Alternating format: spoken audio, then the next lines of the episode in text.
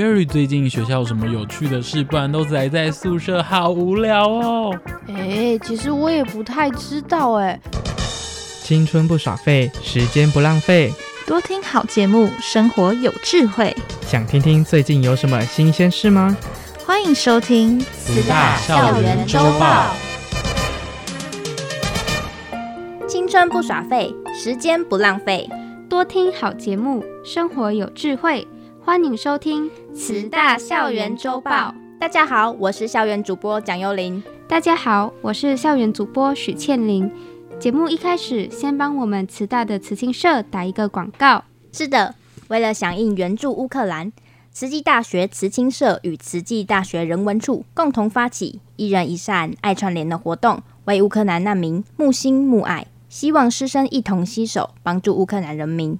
所以，我们将在四月二十九日星期五晚上七点举行“木心木爱”线上音乐会，邀请慈大师生及同仁透过音乐演出，启发人人心中善念，共同加入援助乌克兰难民的行列。除了以线上音乐会来净化人心，也邀请慈大教授介绍乌克兰历史人文，还邀请慈大校友分享在乌克兰协助慈济援助乌克兰的发放过程。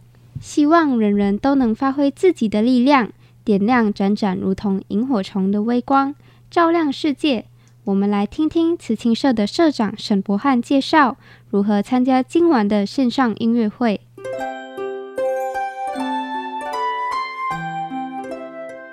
我们慈济大学慈青社跟慈济大学的人文处呢，将在四月二十九号礼拜五的晚上七点到八点半。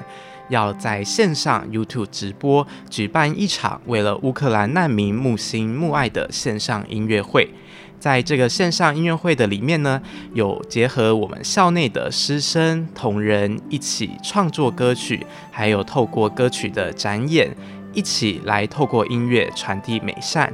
我们也邀约了慈大的教授群来分享关于乌克兰的历史与人文，希望借由大家在线上的聆听，也一起响应为乌克兰的木心木爱。我们慈济大学也特别为了这个活动，在慈大的捐款网站上面开设了一个专户，欢迎大家也可以一起上线来为乌克兰难民尽一份心力。那就在四月二十九号的晚上七点到八点半，期待在我们慈济大学慈青社的 YouTube 直播上与大家相见。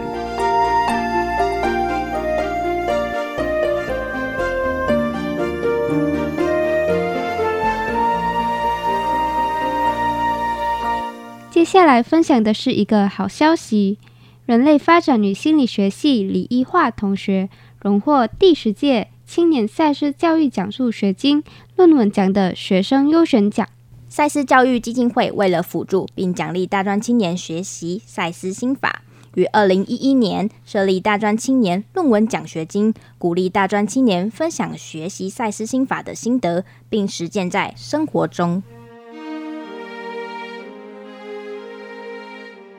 赛斯教育奖助学金的论文奖学金。主要以赛斯心法相关议题为文章主题，需递交至少三千字的学习心得。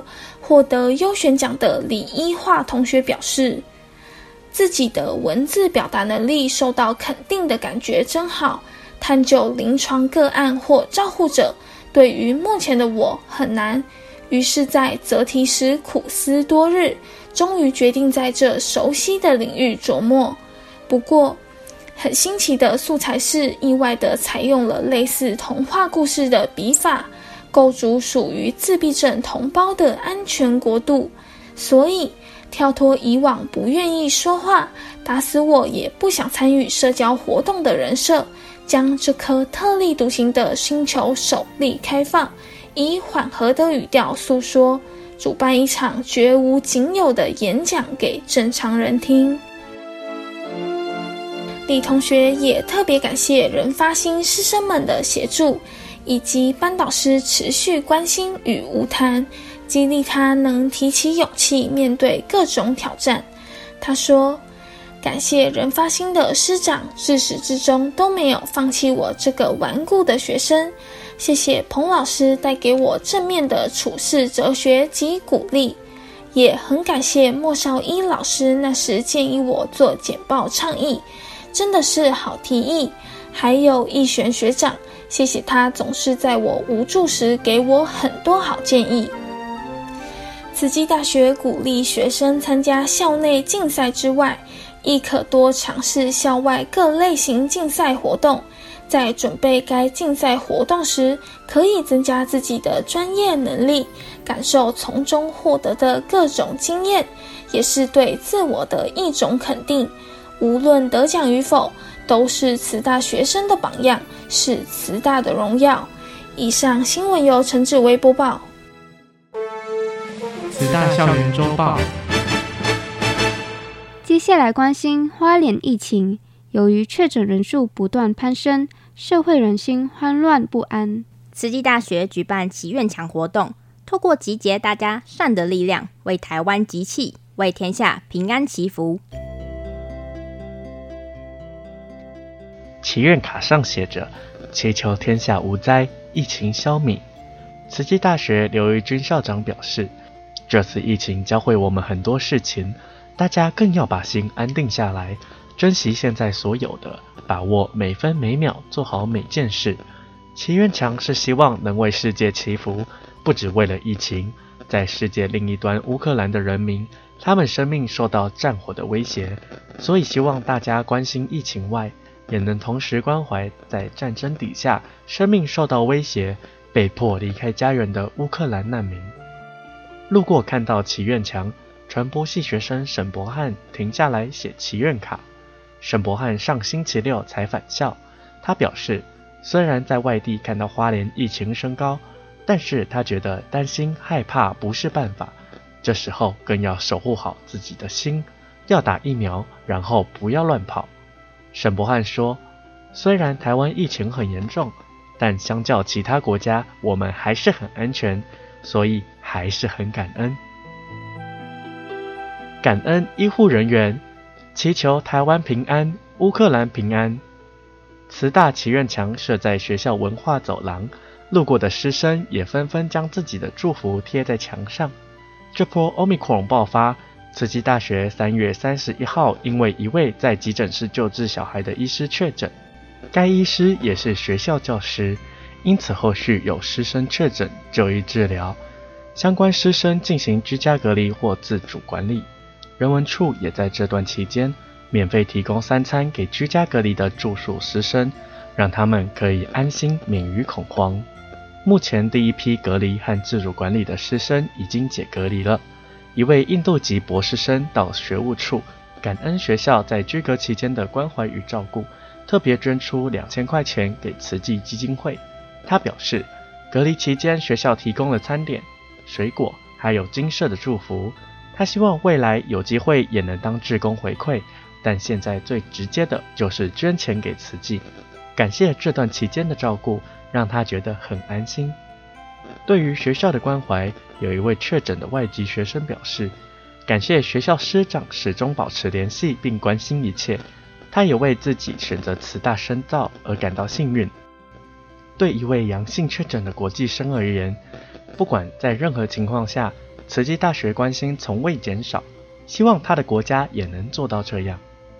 慈济大学也很感恩这段期间花莲店家的相挺，在探访店家是否愿意协助送餐时，店家一听到是要送给居格的师生时，店家说没问题，希望我们能够共度难关，大家都平安出院。疫情持续。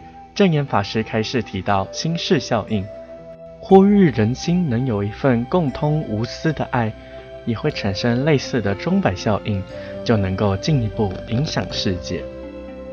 以上新闻由袁松杰播报。慈大校园周报。疫情持续升温，花莲连续几天都突破百例。花莲卫生局委托各大医院开设快筛站，而花莲慈济医院预计动员六十五位医护人员和行政同仁，开设规模最大的快筛站。从四月二十五日到五月一日，连续七天，每天早上十一点半到晚上六点半来服务乡亲。疫情持续升温，花莲连续几天都突破百例。花莲卫生局委托各大医院开设快筛站，而花莲慈济医院预计动员六十五位医护人员和行政同仁，开设规模最大的快筛站。从四月二十五日到五月一日，连续七天，每天早上十一点半到晚上六点半来服务乡亲。花莲慈济医院医秘李毅医师表示。最近从三月底到现在最大的一场，那我们预期一天大概会有一千个民众，啊，所以我们会非常的小心，啊，也请乡亲放心，尽量来快筛，啊，我们可以希望大家都能够平平安安度过疫情，流程一定要非常的流畅迅速，让乡亲能够觉得有一个最棒的环境，能够赶快来进行快筛。疫情不断蔓延，民众快筛意愿提高。在快筛站开设的第一天，原本预计早上十一点半开始，结果还不到十点就已经大排长龙。大太阳底下，顶棚底下的医护人员迅速着装，分为三条筛检动线，索性选在户外通风处，持续有微风吹来，减缓民众等待焦急的心情，跟医护人员汗流浃背的辛劳。以上新闻由华映播报。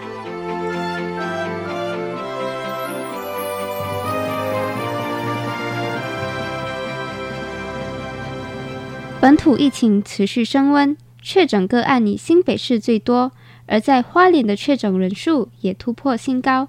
光是之前在吉安黄昏市场就新增了三十二例，其中十九人为摊商相关，其余皆是采买顾客。为避免疫情蔓延，县府宣布吉安黄昏市场全面休市三天。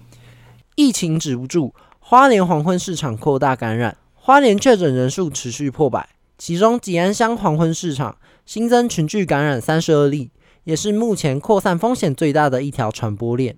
花莲县卫生局长朱家祥表示：三十二个人中有十九个是摊商，好，十九个摊商，那其他就是在这个采买过程中的呃这些人被感染。确诊人数攀升，让花莲县长徐祯卫感到忧心，因此特地呼吁民众四月。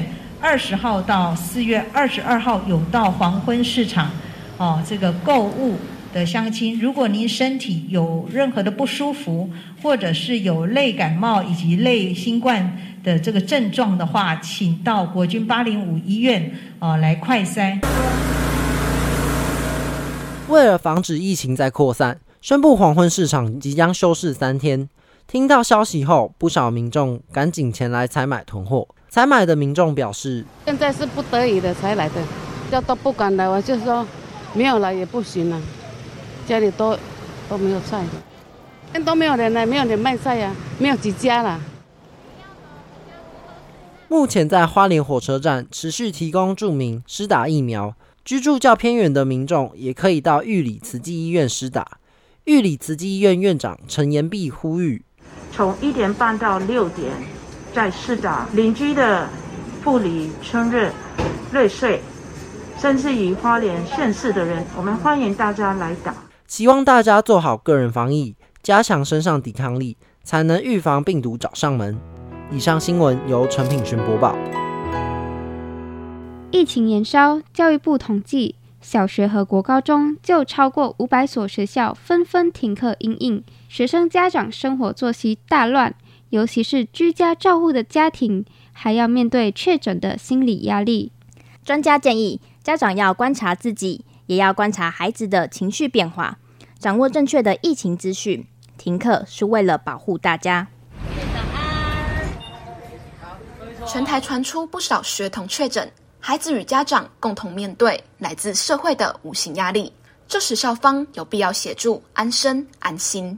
慈大附中辅导中心主任徐正佳表示：“我们有一个代号啊，哈，启动哦，我们的十九号哈，十九号也是 COVID-19 的十九，我们能够达到说陪伴小孩、照顾小孩的身心灵的这样一个层面。”慈大附中附小恢复实体课程，落实防疫不轻忽。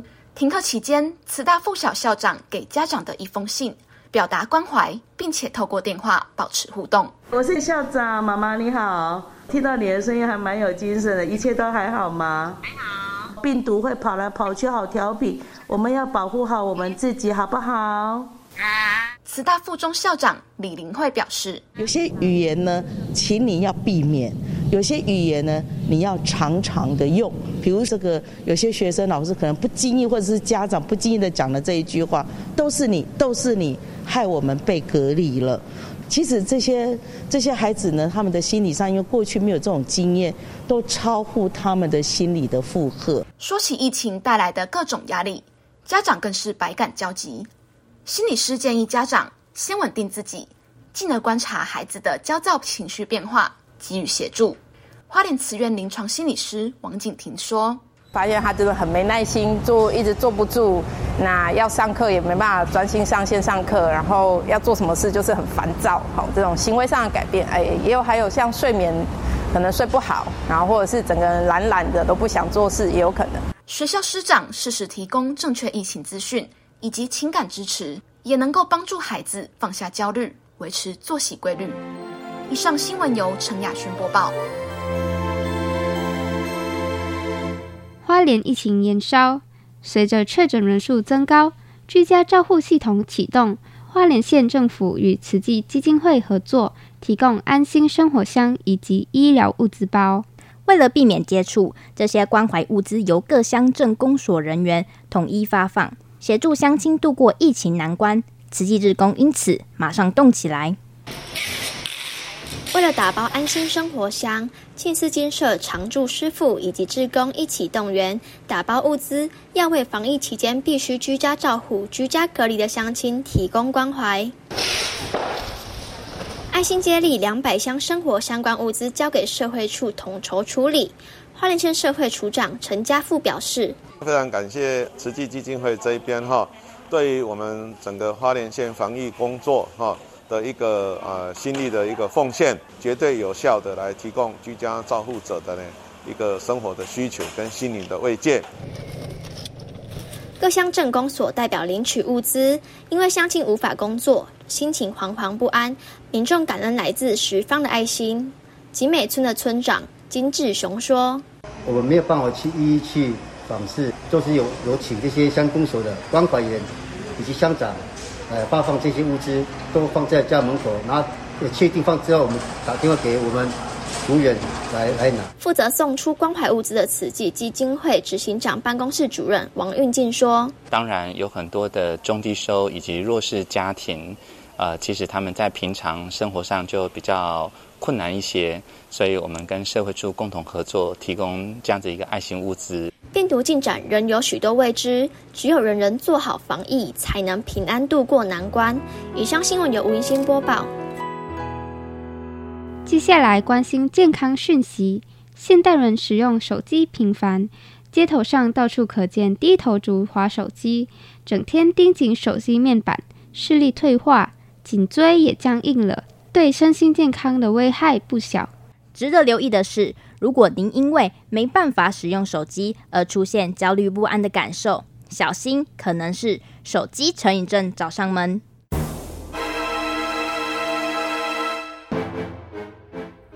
手机又叮咚，成瘾行为你中了几项？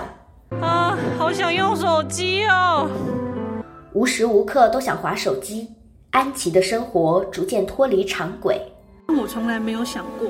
它会慢慢的侵蚀我的生活，变成一种毒药，让我渐渐的失控了。二十四小时像被手机绑架，生活作息大乱。这是亚洲大学改编自真实案例所拍摄的教育短片。因为手机成瘾症非常值得关注，亚洲大学副校长柯慧珍提醒：手机成瘾的症状是，当我不能滑手机的时候，我会出现。呃，就是开始焦虑、很不安这样子，所以我就一定要去再去滑，那这样子才能够把那个不安消除掉。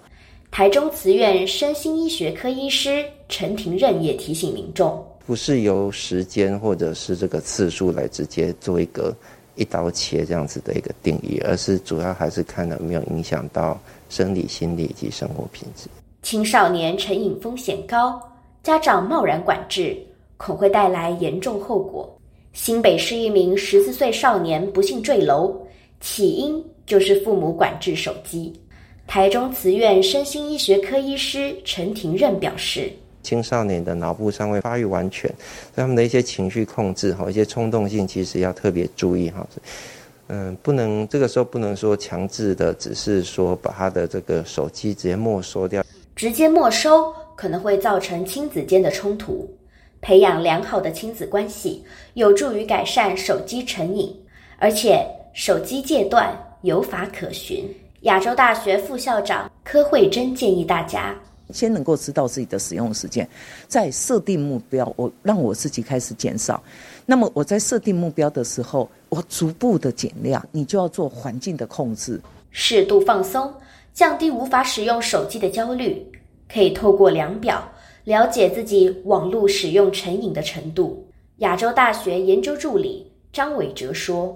有一个手机游戏成瘾量表的这个自我检核，过度使用三 C 对健康危害不小，影响睡眠，眼睛提早老化，近视加深，记忆力衰退，脑部提早退化等等。肩颈酸痛的问题最常见。一位四十一岁男性滑手机不知节制，颈椎老化，如同七八十岁的老人家。台中慈院复健科主任。蔡森卫谈到患者症状，表示：才四十一岁，这样子都已经，你看这个前面的骨刺都已经长得很明显了。除了脖子痛而已，现在已经开始手已经麻了。啊，这个麻的话会影响到生活，尤其会没有力量。如果您问年轻朋友，你也喜欢滑手机吗？通常他们的回答是：就是六七个小时，然后主要主要是联系人。然后或是看 IG 这样，我有手机就开始滑了，它已经重要到不会忘记带出门了。所以说，手机是现代人不可或缺的一部分，请善用手机智慧带来的便利性，不要让它掌控您的生活。以上新闻由林慧杰播报。以上就是这一集的新闻内容。我是慈大儿家系二年级的许倩玲，我是传播学系二年级的蒋佑玲。感谢大家的收听，接下来请大家一起进入校长聊天室。哎，你看校长哎，我们赶快逃！哎，没有了，哎，校长好。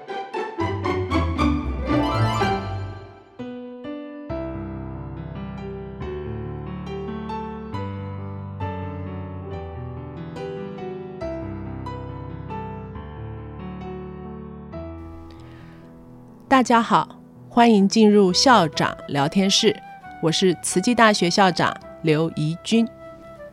那么，在佛教的经典当中，佛陀有很多的称号。好，那最常见的就有十大称号。这十大称号呢，我们就可以把它想象说，同样，呃，我们是同一个人。可是有的时候，人家称呼我们教授；有的时候，人家称呼我们阿姨；有的时候，人家称呼我们校长。好，称呼我们呃科学家、研究者，有不同的称呼。所以佛陀因他的德行，还有他的对于啊、宇宙真理的了解，也有十大称号。那今天我们来讲讲佛陀十大称号其中的。世间解，那为什么佛也称为世间解呢？那从字面上来说，我们知道，因为佛陀能够了解宇宙间所有现象的实义，所以我们尊称佛陀是世间解。这是多么了不起的一个境界啊！好，那么佛是释迦牟尼佛，我们通常好像觉得。佛陀很伟大，很遥远，高不可攀。可是佛，如果我们仔细的去体会，也可以是宇宙真理的一个象征。好，我们在世间上，呃，聪明的、智慧的人非常非常的多，但是不是有人能够真正了解宇宙间一切的现象呢？是不是有人能够了解？我们自己的生死大限呢？我们自己不管多聪明、多有智慧，我们都不知道我们什么时候人生到终点，可能是明天，可能是十年，可能是二十年之后。那么，我们是不是又能够明白超越现象的人生真意呢？我们为什么会生在台湾？为什么会生在我们的家庭当中？我们为什么选择我们的父母？为什么我们跟这样子的兄弟姐妹一起成长？为什么我们变成教授、医生？我们变成老师？我们变成电台主持人？为什么呢？我们都不知道，这个是很难解释得清楚的。那么有很多人自己觉得自己很聪明，他上知天文，下知地理，非常的饱学，但是他可能不懂得照顾生活。那这种科学家很多，好，譬如说像这个爱因斯坦，我们就知道他很多的小故事。有的时候他一一下子很专心，哈，他可能就煮着煮着，好，那个没有注意就起火了，哈。那也有那个开刀技术非常精湛的名医。但是呢，他就算把病人医好了，可是他拙于和病人沟通，好，所以常常产生医疗纠纷。好，譬如说他开完刀了之后，病人家属一定都会问说：怎么样？怎么样？开刀顺利吗？成功吗？好，那医生其实可以好好的安慰病人家属，说到目前为止一切都好。那么我们再观察观察，好，希望一切都能够平安。他可以这样说。但是他可能开完刀很累了，他会回答病人说：“我怎么知道？我已经开完了，好，一切都呃没有问题啊。那我怎么知道过两天会什么发生？好，他说的也没有错，但是就是因为沟通的技巧不足，很容易万一过两天病人因为并发症或是感染，好，呃，有了呃不好的状况，其实他自己就惹祸上身了，哈。所以呢，就算。是精通流体力学的造船工程师，可是他可能也上了船就会晕船，更别提他虽然会造船，但是他却没有办法在茫茫大海中掌舵行驶。所以，我们每一个人都很难是世间解。于是，我们要更谦虚，好，更谦虚，我们才能够发挥自己最大的潜能，来为众生服务。那么有很多的科学家在生命的后半段都转向探讨人的意识以何种的形式存在。好，那在英文里头我们叫 consciousness。好，consciousness 的研究是现今神经科学领域当中非常热门的一个领域。好，那如果大家可以研究出意识是以分子的形态，还是以什么样子的物质形态存在？人往生之后，意识会往哪里去呢？如果这个问题有解答的话，那一定可以得到诺贝尔奖。好，世间一切尚难以全面了解，更何况世间之外的奥秘。所以，我们求学做学问，一定要虚怀若谷，这样才能够知道自己还有很多不足的地方。好，也才能够学而不倦。